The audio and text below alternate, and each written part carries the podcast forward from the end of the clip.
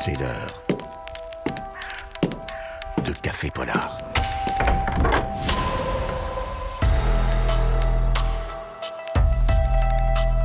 Catherine Fruchon-Toussaint. Lucie Bouteloup. Bonjour Catherine. Bonjour Lucie. Alors aujourd'hui, vous allez nous parler d'une femme fatale. Oui, ça aurait pu être vous, hein, mais pas aujourd'hui. Femme fatale, femme fatale, c'est vrai que c'est la figure majeure du polar, mais ici, il ne s'agit pas de fiction. Je vais vous parler d'une femme qui a réellement existé. Elle s'appelait Domenica et elle avait un talent redoutable. Domenica avait une arme formidable, c'est le sexe.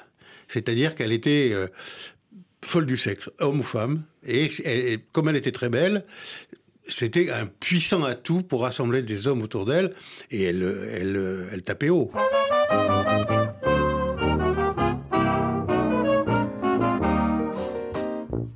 Voilà Domenica, décrite ici par l'écrivain Patrick Rénal, qui vient de consacrer avec son fils Emmanuel Alain un roman à cette scandaleuse que l'on surnommait aussi la diabolique de l'art. Et pourquoi Catherine? Eh bien parce que cette femme, née dans un milieu modeste sous le nom de Juliette Lacaze, a réussi l'exploit de séduire et d'épouser juste après la Première Guerre mondiale un galeriste de talent, Paul Guillaume, ami de Picasso, Soutine, Modigliani et Apollinaire entre autres, un homme devenu très riche qui a initié sa femme à l'art, même si elle n'avait pas euh, beaucoup de goût.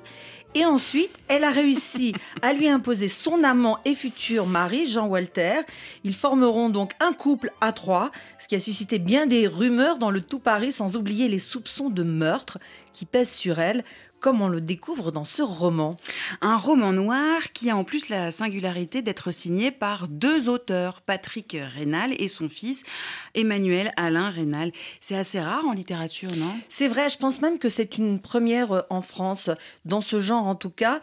Mais il fallait bien être deux, en effet, pour raconter la vie de cette Dominica, qui est le titre de leur roman, d'ailleurs, aux éditions Albin Michel. Alors, un duo de choc et qui peut étonner, puisque d'un côté, Patrick Rénal, qui est un auteur et éditeur aguerri, il a écrit des dizaines de polars et il a dirigé longtemps la série noire, et de l'autre, son fils, Emmanuel Alain Rénal, producteur de films d'animation, d'ailleurs Palme d'Or cette année pour l'un de ses courts-métrages, et qui lui n'a jamais signé de roman. Je les ai donc réunis tous les deux pour un face-à-face et je leur ai Mhm. demandé comment ils avaient travaillé ensemble, ce qui les avait décidés à collaborer. Emmanuel Alain Rénal pour commencer. C'est l'intuition d'une complémentarité. Et en fait, moi, dans mon métier de, de producteur de films d'animation, je travaille énormément dans des cadres de coproduction.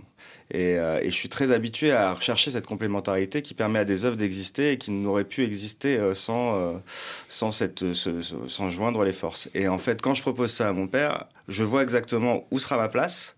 Et je vois exactement où sera la sienne. Et je, je vois assez vite euh, quels seront les rôles. Et d'ailleurs, euh, on les a tenus, ces rôles. Donc, Alors euh, quels sont les rôles ici? bah, on va dire que moi, je me suis euh, permis ce que je ne fais jamais dans mon travail de producteur. Ce qui était intéressant, puisque moi, je, finalement, je suis producteur aujourd'hui aussi parce que j'ai un père qui a été éditeur et que j'ai vu euh, le travail qu'il a fait en tant qu'éditeur et que ça m'a beaucoup inspiré. Et donc, en tant que producteur, moi, je suis un accompagnant, mais je ne mets jamais les doigts dedans. Donc voilà. Donc là, ce qui a été intéressant pour moi, c'est finalement d'avoir ce rôle-là, c'est-à-dire d'avoir un, un rôle plutôt du recul. On a pensé, effectivement, j'ai proposé cette structure, puis après, on a discuté mais avoir à la fois ce recul, puisque moi je ne suis pas, et je ne suis pas dans ce roman à l'écriture propre, c'est-à-dire que c'est mon père qui tient la plume. Mais donc du coup, voilà, ça a été à la fois au niveau de l'architecture, au niveau de, toute la recherche, on va dire j'étais plutôt en front line sur tout ce qui est euh, recherche, euh, lire les différents euh, livres, aller chercher les différentes sources, y retenir des choses qui me semblaient, et qui nous semblaient, puisqu'on discutait beaucoup, importantes, et puis après c'est vraiment mon père qui a écrit. Enfin, il en parlera mieux que moi, mais le style, c'est lui, c'est pas moi. C'est lui qui a apporté cette écriture, qui a apporté ce style. Et après, euh, beaucoup d'échanges entre nous. Et vous, Patrick Rénal, comment est-ce que vous viviez le fait que c'était euh, votre fils euh, qui regardait au-dessus de votre épaule et qui Ah, parfois vous disait Alors- faut peut-être changer ça et ça? Vous mettez le doigt dessus.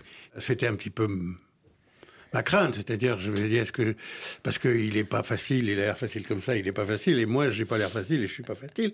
Donc, euh, il fallait quand même pas qu'on s'engueule. Et puis, en fait, euh, moi, en tant que romancier, j'ai besoin d'un éditeur. Je suis éditeur, mais on peut pas être son propre éditeur. Hein. et donc j'ai besoin d'un éditeur. Et lui, il a tenu ce rôle. Et du coup, ça a créé une, dynamique entre nous, une confiance, ce truc. Et on a fait un bien meilleur boulot. Le, le final est bien meilleur que, si je l'avais fait tout seul, mais incomparablement.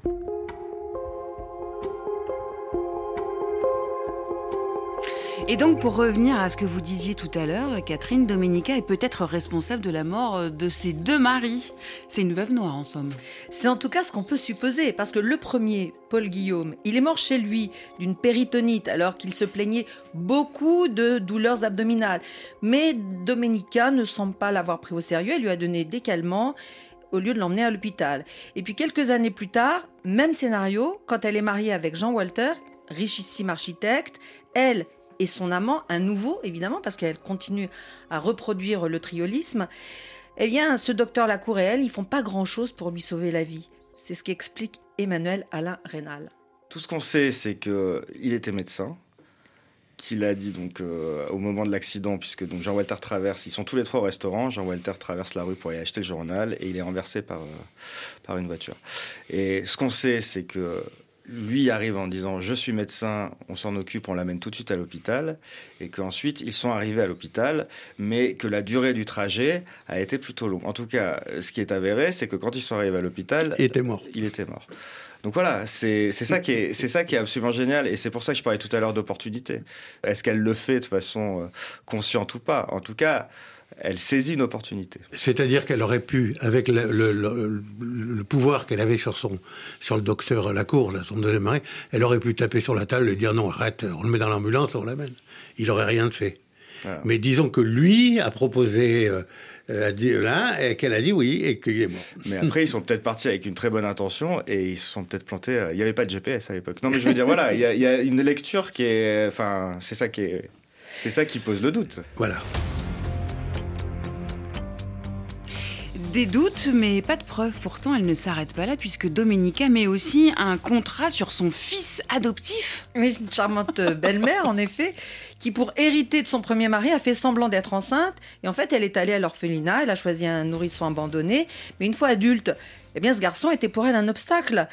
Et ce qui est vrai, parce qu'il y a eu un procès, elle a donc fait engager un tueur à gage pour l'éliminer afin d'être toute seule à la tête de la collection d'art familiale. Mais il y a eu une fuite et finalement le meurtre n'a pas eu lieu.